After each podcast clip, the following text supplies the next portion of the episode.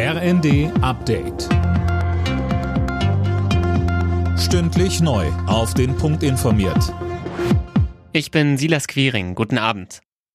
Durch die Ostsee-Pipeline Nord Stream 1 fließt jetzt erstmal gar kein Gas mehr. Das hat der russische Staatskonzern Gazprom mitgeteilt. Als Grund gibt das Unternehmen einen Ölaustritt an. Das muss jetzt erstmal repariert werden und so lange wird die Pipeline komplett abgestellt, heißt es.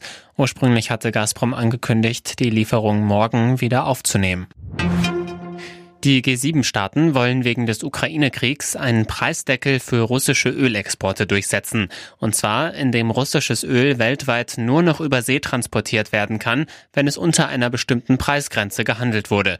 Die G7-Staaten wollen weitere Länder überzeugen, mitzuziehen und damit auch die weltweite Inflation zu bremsen. Finanzminister Lindner. Diese Preisobergrenze für russische Ölexporte ist darauf ausgelegt, die Einnahmen Putins zu reduzieren, eine wichtige Finanzierungsquelle für den Angriffskrieg zu schließen. Und gleichzeitig wollen wir Anstiege globaler Energiepreise eindämmen.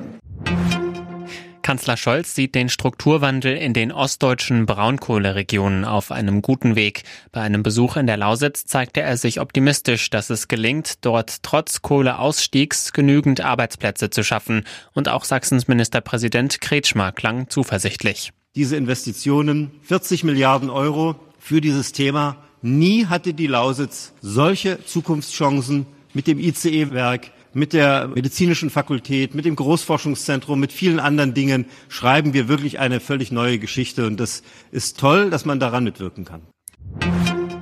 In der Fußball-Bundesliga eröffnen Borussia Dortmund und die TSG Hoffenheim heute den fünften Spieltag. Beide Mannschaften haben neun Punkte aus den ersten vier Spielen geholt. Anstoß in Dortmund ist um 20.30 Uhr. Alle Nachrichten auf rnd.de